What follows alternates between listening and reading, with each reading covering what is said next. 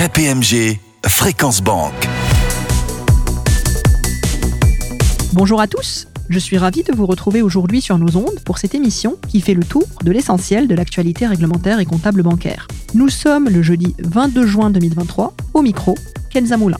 J'aurai le plaisir de présenter le tour de l'actualité réglementaire bancaire avec Arnaud Bourdeil, associé responsable du secteur banque de KPMG.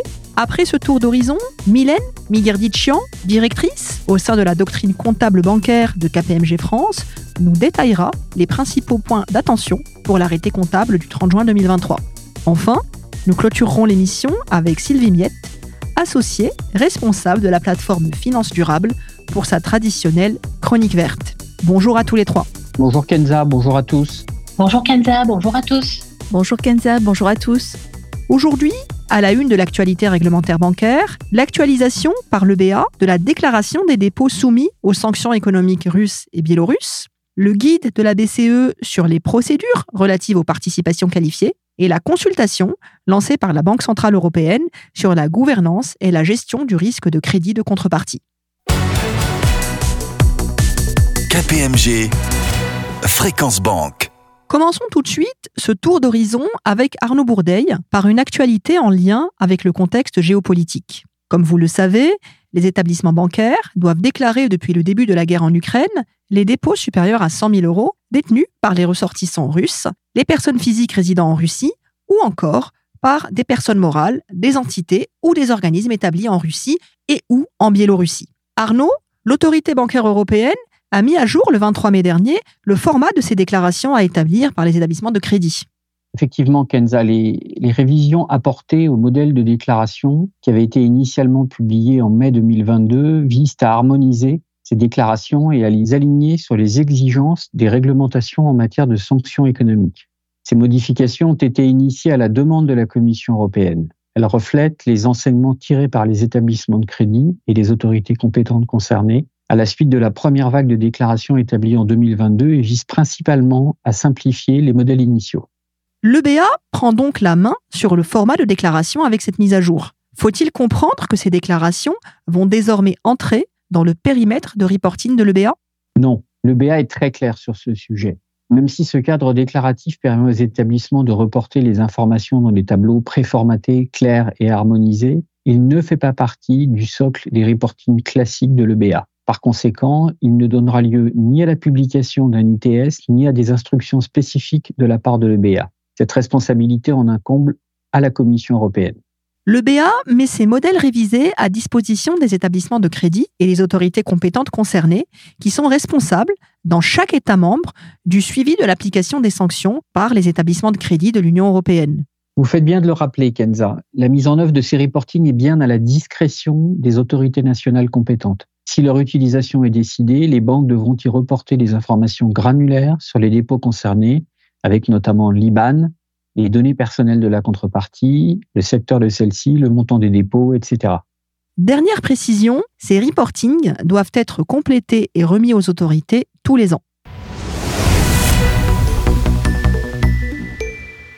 Passons maintenant à une actualité de la Banque Centrale Européenne avec la publication le 23 mai dernier de la version finale du guide sur les procédures relatives aux participations qualifiées à l'issue d'une consultation publique qui s'est achevée en novembre 2022. Ce guide, Arnaud, clarifie la manière dont les superviseurs évaluent les demandes d'acquisition de participations qualifiées dans les banques. Tout à fait. La BCE publie ce guide pour rendre les mesures de surveillance prudentielle plus prévisibles et aider ainsi les candidats à l'acquisition d'une participation qualifiée dans des banques. Je rappelle qu'un actionnaire qui possède au moins 10% du capital d'une banque ou qui exerce une influence significative sur celle-ci est considéré comme détenant une participation dite qualifiée. L'autorisation préalable de la BCE est nécessaire pour acquérir une participation qualifiée ou pour franchir certains seuils, par exemple 10, 20, 30 ou 50% du capital ou des droits de vote d'une banque. Sachant que les acquisitions de participation qualifiées sont généralement déclenchées dans le cadre de projets de fusion et acquisition. Que contient ce guide, Arnaud? Eh bien, il fournit des points d'attention à prendre en compte dans le cadre de structures d'acquisition complexes, l'application du principe de proportionnalité et des éléments de procédure spécifiques relatifs aux acquisitions de participation qualifiées. D'ailleurs, ce guide complète le guide de la BCE de 2021 relatif à l'approche prudentielle de la consolidation dans le secteur bancaire, qu'il faut lire également. Et deux guides portant sur des aspects vraiment complémentaires. Je précise à nos auditeurs qu'avant de publier la version finale de ce guide, la BCE a pris en considération l'ensemble des 77 commentaires reçus au cours de la consultation publique de novembre dernier.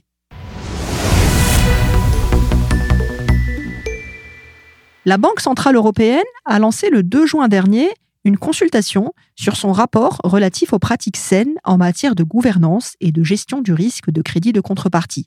Dans quel contexte s'inscrit cette consultation?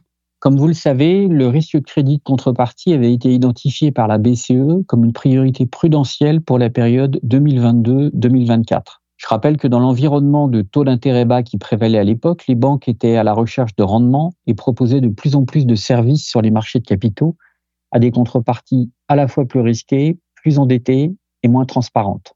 La BCE visait ici des contreparties non bancaires. La volatilité des prix de l'énergie et des matières premières induites par le conflit en Ukraine a en effet renforcé l'attention portée sur les expositions des banques aux services énergétiques et aux courtiers en matières premières. En 2023, la BCE a mené des activités de suivi sur pièce auprès de 23 banques actives sur les produits dérivés et les cessions temporaires de titres avec des contreparties non bancaires. Dans certains cas, la BCE a également effectué des contrôles sur place. Qu'est-il ressorti de ces examens, Arnaud? La BCE a conclu que malgré des progrès dans la manière dont les banques mesurent et gèrent le risque de crédit de contrepartie, il existe une marge d'amélioration sur certains aspects. Sans faire un inventaire à l'après-vert, je peux citer par exemple la définition de l'appétence pour le risque, les processus de gestion des défauts ou encore les dispositifs de test de résistance. Et dans ce cadre, les attentes de la Banque centrale européenne portent, entre autres, sur la capacité des banques à obtenir des informations des contreparties non bancaires, à soumettre régulièrement à des tests de résistance leurs expositions au risque de crédit de contrepartie et à évaluer les vulnérabilités de leurs contreparties dans des scénarios de risque extrême. Donc, si je résume, ce rapport présente une synthèse des résultats de l'examen ciblé réalisé au deuxième semestre 2022 sur la gouvernance et la gestion par les banques du risque de crédit de contrepartie. Tout en mettant l'accent sur les axes d'amélioration à mettre en œuvre, la BCE propose également des bonnes pratiques. Oui, j'invite les auditeurs à prendre connaissance de ce rapport, car les bonnes pratiques qui y sont décrites vont au-delà du simple respect des exigences réglementaires la BCE demande aux banques de les prendre en compte lorsqu'elles élaborent leur approche en matière de risque de crédit contrepartie. Bien sûr, la BCE rappelle que ces approches doivent être proportionnelles à l'échelle et à la complexité des activités et des produits proposés, ainsi qu'à la nature des contreparties. Cette consultation est ouverte jusqu'au 14 juillet 2023. C'est donc une consultation assez courte et nous encourageons vivement les établissements concernés par la gestion du risque de crédit de contrepartie à y participer. Avant de terminer ce tour d'horizon de l'actualité réglementaire, quelques mots sur la sanction publique de la BCE à l'encontre de Goldman Sachs Bank Europe en raison d'une déclaration erronée de ses besoins en fonds propres au titre du risque de crédit. En effet, Kenza, le 15 mai dernier, la BCE a annoncé publiquement avoir infligé une sanction pécuniaire administrative d'un montant de 6,6 millions d'euros à Goldman Sachs Bank Europe SE après que la banque ait déclaré des ratios de fonds propres supérieurs à ce qu'ils auraient dû être pendant huit trimestres consécutifs en 2019, 2020 et 2021. La BCE a voulu ici sanctionner des déficiences dans les contrôles internes qui ont empêché la banque de détecter des erreurs dans le calcul de son risque de crédit avant de soumettre ses reportings. Ces ratios de fonds propres, calculés de manière erronée, ont donc biaisé l'appréciation du profil de risque de la banque faite par la BCE. Je précise quand même que pour prendre une décision sur le montant d'une sanction pécuniaire infligée à une banque, la BCE applique son guide public relatif à la méthode de détermination des sanctions pécuniaires administratives. Parmi les catégories de gravité, mineure, modérément grave, grave, très grave et extrêmement grave, la BCE a classé le manquement de Goldman Sachs Europe comme étant grave. Ce qui montre bien l'importance des contrôles à mettre en place sur les ratios de fonds propres, qui sont, je le rappelle, des indicateurs clés de la solidité d'une banque et de sa capacité à absorber les pertes. Retrouvons maintenant Mylène Migirdichian pour notre interview.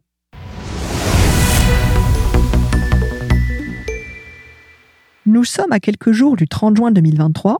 c'est donc le bon moment pour faire le tour des principaux sujets comptables bancaires pour cet arrêté semestriel. Nous allons décrypter ensemble les thèmes sur lesquels les directions comptables des établissements bancaires doivent porter toute leur attention. Nous en profiterons également pour évoquer certains sujets prospectifs pour la clôture 2023. Le contexte géopolitique, troublé depuis le déclenchement de la guerre en Ukraine, a continué à impacter fortement l'environnement économique. Nous avions évoqué sur ces ondes, en novembre dernier, les conséquences pour les établissements bancaires de la remontée brutale des taux d'intérêt et des pressions inflationnistes. Depuis, les prix de l'énergie ont commencé à refluer et l'inflation semble se stabiliser, voire légèrement régresser. Mais l'horizon macroéconomique ne s'est pas vraiment éclairci pour autant. Le premier semestre 2023 a été traversé par une crise bancaire inédite par certains aspects, conduisant à des faillites d'établissements bancaires américains et au rachat éclair de Crédit Suisse par sa compatriote UBS, comme vous l'a d'ailleurs présenté Alexandra Vesmar dans notre édition du 25 mai dernier. Mylène, le contexte de cet arrêté s'annonce donc de nouveau très délicat pour les banques. Oui, Kenza, la plupart des établissements sont affectés par ces évolutions macroéconomiques et géopolitiques. Le cycle de hausse des taux n'est pas terminé, mais semble ralentir. Mercredi 14 juin, la Fed a maintenu son principal taux directeur inchangé, tandis que le lendemain, la BCE a décidé d'augmenter encore ses taux de 25 points de base, les amenant à un plus haut en 22 ans. Dans le même temps, la situation des trésoreries dans l'industrie et le bâtiment se dégrade, comme les carnets de commandes et le niveau des défaillances d'entreprises augmente sur tous les secteurs et en particulier dans la construction. C'est pourquoi la préparation des comptes semestriels des établissements de crédit va effectivement rester délicate, comme c'est le cas depuis plusieurs années, que ce soit en termes d'évaluation ou de prévision. À cela s'ajoute également la prise en compte des évolutions normatives et des réformes votées. Je pense ici à la réforme des retraites ou encore à l'impôt minimum mondial. Pour euh, ces sujets de portée générale, hein, comme justement le traitement de la réforme des retraites dans les comptes, je vous invite, chers auditeurs, à écouter notre émission Les Matinales du 6 juin dernier, au cours de laquelle Marie Seller, directrice des affaires comptables de l'AMF, et Emmanuel Paré, directeur de la doctrine comptable de KPMG, ont fait un tour d'horizon des principaux thèmes pour cet arrêté 2023. Commençons, Mylène, par faire le point sur le référentiel IFRS applicable au 30 juin 2023. Quelles évolutions significatives sont à prendre en compte pour cet arrêté?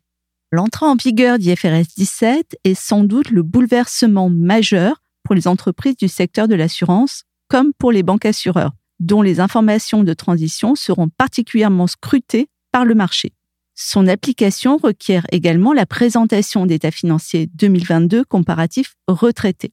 J'en profite pour vous rappeler également que l'entrée en vigueur d'IFRS 17 à compter du 1er janvier 2023 s'accompagne de la première application d'IFRS 9 pour les assureurs qui avaient fait le choix de le différer.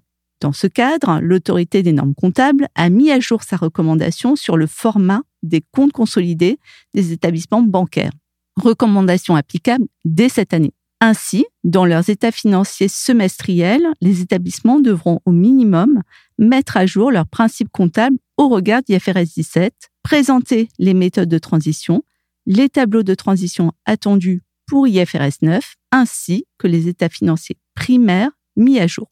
En complément, il nous semble souhaitable de fournir d'autres informations, telles que le tableau de mouvement des passifs d'assurance ou encore les principaux jugements et hypothèses utilisées, accompagnées d'analyses de sensibilité au changement d'hypothèse. L'ESMA, l'autorité européenne des marchés financiers, a-t-elle également fait des recommandations?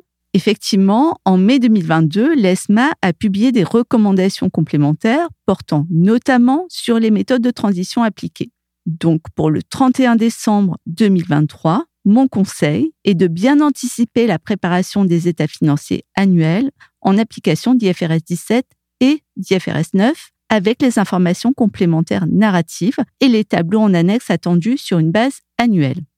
Mylène, d'autres points de vigilance pour cet arrêté semestriel 2023 En effet, le thème majeur est le risque de crédit. Il reste au cœur des préoccupations des banques, des superviseurs et des régulateurs. Au-delà de ce risque, les autres sujets majeurs sont les conséquences des faillites bancaires et de la hausse des taux. Abordons d'abord le risque de crédit. Nous l'avons vu dans notre étude trimestrielle KPMG publiée en mai dernier sur la performance des groupes bancaires français. Le coût du risque demeure élevé. Il a toutefois baissé au premier trimestre 2023 par rapport au premier trimestre 2022 qui avait été marqué par le provisionnement des expositions sur la Russie. Dans le contexte actuel, l'exercice de calcul des provisions IFRS 9 pour la clôture s'annonce particulièrement périlleux et va nécessiter un degré de jugement important. Quelles sont vos préconisations à la matière? Les conditions macroéconomiques étant très changeantes, il est important de mettre à jour les paramètres des modèles de calcul de dépréciation, les scénarios macroéconomiques retenus et leur pondération. Par ailleurs, les facteurs de risque apparus l'année dernière, tels que l'approvisionnement en énergie, la chaîne d'approvisionnement, les risques environnementaux, les risques liés à l'inflation et les risques géopolitiques sont toujours d'actualité. Ces facteurs ne sont pas toujours intégrés dans les modèles de calcul et peuvent faire l'objet d'ajustements de modèles parfois très significatifs. Donc nous recommandons d'utiliser pour la détermination de ces ajustements une méthodologie robuste doublée d'une bonne gouvernance permettant de quantifier au mieux le niveau de ces risques et d'en appréhender les impacts sur les modèles d'évaluation. Cela rejoint, me semble-t-il, les recommandations de la Banque centrale européenne dans sa publication du 26 mai dernier sur les ajustements de modèles. Absolument. Et compte tenu des montants de plus en plus élevés d'ajustement de modèles, nous recommandons la plus grande transparence en annexe, notamment sur la méthodologie, les montants et les sources d'ajustement comptabilisés, ainsi que l'impact sur le staging. Tout ceci fait aussi écho aux recommandations déjà émises par l'AMF pour les comptes annuels 2022. De manière générale, les établissements devront soigner leur communication sur le risque de crédit et notamment sur les hypothèses clés retenues et les modifications qui y sont apportées dans le contexte actuel. Passons maintenant aux conséquences des faillites des banques américaines. Rappelons que le début d'année 2023 a été très chahuté pour le monde bancaire, avec aux États-Unis les faillites de Silvergate, Silicon Valley Bank et Signature Bank, et en Europe la reprise de Crédit Suisse. Quel point de vigilance doit-on en tirer, Mylène? Le premier point de vigilance pour les régulateurs et les commissaires aux comptes porte sur l'analyse de la liquidité des banques, notamment face à des situations de retrait massif de dépôts qui ont justement conduit à ces faillites. Il s'agit d'analyser la capacité de refinancement et de placement des programmes d'émission auprès des investisseurs, le niveau de remboursement anticipé des dépôts et plus généralement des produits d'épargne, ou encore le niveau de la réserve de liquidité des banques supposée couvrir une situation de retrait massif des dépôts. Il faudra suivre également les remboursements des emprunts de TLTRO 3 auprès de la BCE, initialement accordés à des conditions avantageuses, et leur remplacement par de nouveaux emprunts à des taux moins favorables. Second point de vigilance, la gestion du risque de taux des banques et en particulier la différence de maturité entre les passifs et les actifs de taux. Justement, avec la hausse rapide des taux que nous connaissons depuis l'année 2022, quels autres enjeux comptables se posent pour cet arrêté semestriel? Alors, il y a plusieurs conséquences de la poursuite de la hausse des taux en 2023. D'abord, la question de la juste valeur présentée en annexe des actifs à taux fixe au coût amorti et des pertes latentes associées avec un point d'attention sur le niveau de juste valeur présenté, sujet scruté par le marché suite aux récentes faillites bancaires. Ensuite, se pose aussi la question de la juste valeur des titres de dette enregistrés à la juste valeur par capitaux propres et des pertes latentes présentées en capitaux propres. Cette année encore, un certain nombre d'établissements pourraient être tentés de reclasser ces titres de la catégorie juste valeur par capitaux propres vers la catégorie titre au coût amorti pour arrêter d'enregistrer des pertes latentes. Toutefois, il faut rappeler qu'en IFRS, une modification d'intention, même dans un contexte de changement important des conditions de marché, ne constitue pas une raison valable pour reclasser ces titres. Ce sujet a d'ailleurs fait l'objet d'un rappel spécifique par l'AMF dans ses recommandations pour les comptes 2022. Autre conséquence, la hausse des taux va également avoir une incidence sur les modèles comportementaux utilisés par la banque, tels que le modèle de calcul des provisions d'épargne réglementée.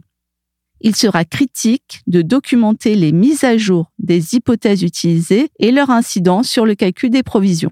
Enfin, le contexte de hausse des taux est propice à la revue des documentations de couverture et à la mise en place de nouvelles stratégies de couverture. Il sera important de s'assurer de la conformité de cette documentation de couverture et des tests d'efficacité afférents.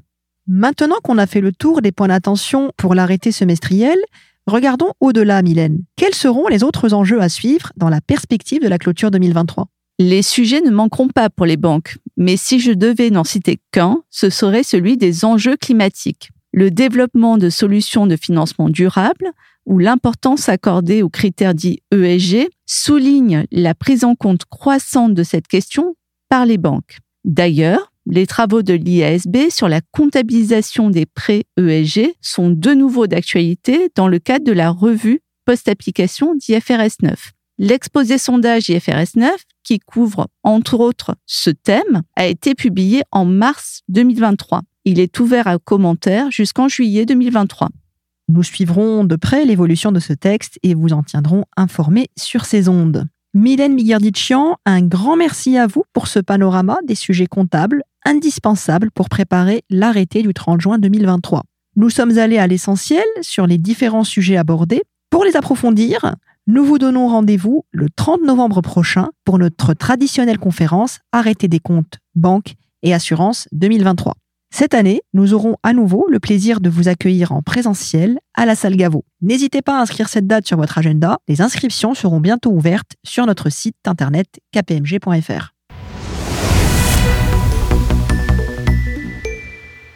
Avant de clôturer cette émission, j'ai le plaisir de confier quelques instants le micro à Sylvie Miette pour notre traditionnelle chronique dédiée au sujet ESG. Bonjour Sylvie.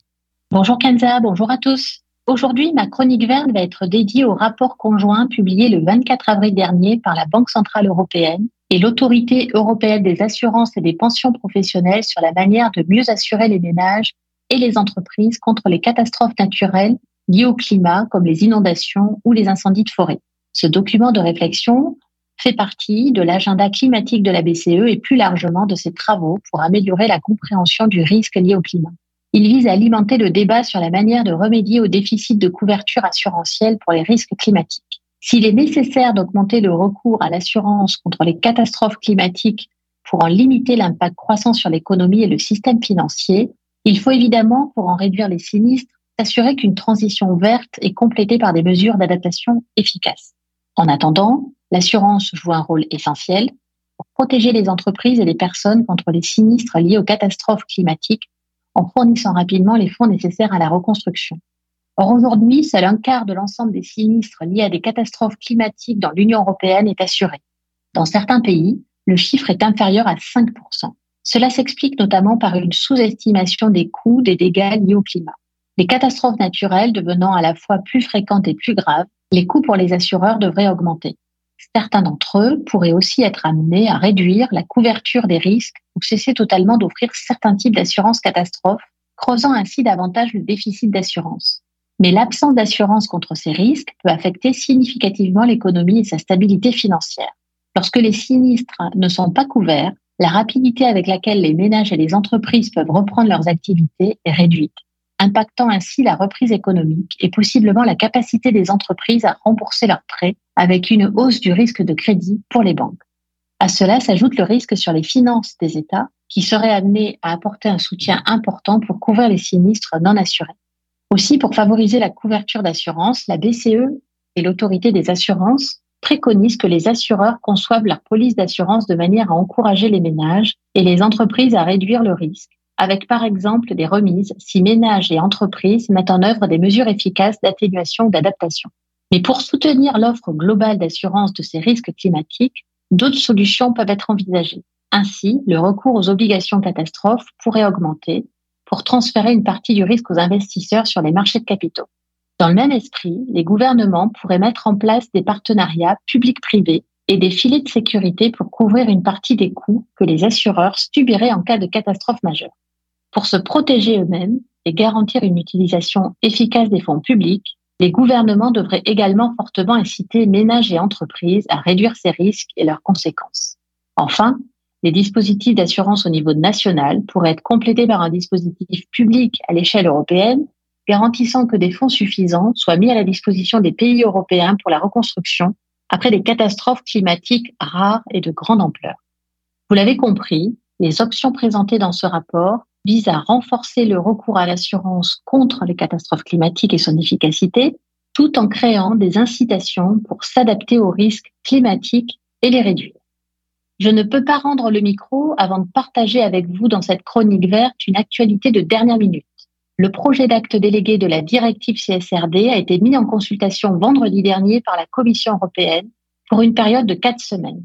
Il était attendu depuis plus de deux mois déjà. S'il a pris autant de retard, c'est qu'il a suscité de nombreux débats en Europe entre ceux qui ont fait pression pour que les contraintes de reporting extra-financier soient allégées et ceux qui ont poussé pour que la Commission n'altère pas le contenu de la directive et n'en réduise pas la portée. Ce qui ressort des premières analyses que nous avons menées, c'est que le contenu du texte a été dans l'ensemble préservé et couvre tous les sujets de durabilité. Environnement, climat, droits humains, sociaux et gouvernance. Le texte intègre néanmoins certains changements structurants par rapport aux propositions de l'EFRAG de novembre 2022. Sans en faire une liste à la Prévert, j'en citerai trois principaux qui sont assez marquants Premièrement, l'application d'une analyse de matérialité préalable à tous les indicateurs, autrement dit, seuls les points de données jugés pertinents et matériels seront communiqués par les entreprises et les banques. Deuxièmement, la suppression de l'obligation de publication des plans de préservation et de restauration de la biodiversité d'ici à 2030. Et troisièmement, l'introduction d'un nouveau seuil pour les entreprises de moins de 750 salariés qui aura un délai supplémentaire d'un à deux ans pour communiquer sur les émissions de gaz à effet de serre de leurs sous-traitants. J'encourage bien sûr tous nos éditeurs à répondre à cette consultation et je rappelle que la Commission prévoit d'adopter la version finale du texte à la fin de l'été. Le Parlement et le Conseil européen auront à partir de là deux mois pour l'examiner. Avant de clôturer cette émission, je vous conseille de parcourir les principales publications bancaires parues ou apparaître. Vous pouvez les retrouver également sur le site kpmg.fr. Le traditionnel ActuBank du mois de mai et notre étude Défi pour la transparence qui se réinvente cette année en devenant Pulse of Banking et qui, comme son nom l'indique, s'attache à prendre le pouls du secteur bancaire en Europe. Construite sur une base comparative, la lecture de notre édition 2023 vous permettra de découvrir les premières tendances qui émergent dans les publications du pilier 3 ESG. Notre étude est en ligne depuis cette semaines. N'hésitez pas à la télécharger et à la parcourir. Nous vous invitons aussi à nous suivre sur la page LinkedIn de KPMG France où sont publiées toutes nos actualités. Bien sûr, n'hésitez pas à écouter les précédents numéros de Fréquence Banque, mais aussi les différentes émissions proposées par Radio KPMG grâce à notre application mobile à télécharger dans l'App Store ou Google Play. Cette édition est maintenant terminée. C'était la dernière édition avant la pause estivale. Je vous retrouverai avec grand plaisir à la rentrée. Un grand merci à tous et à toutes pour votre attention et très bel été. KPMG, Fréquence Banque.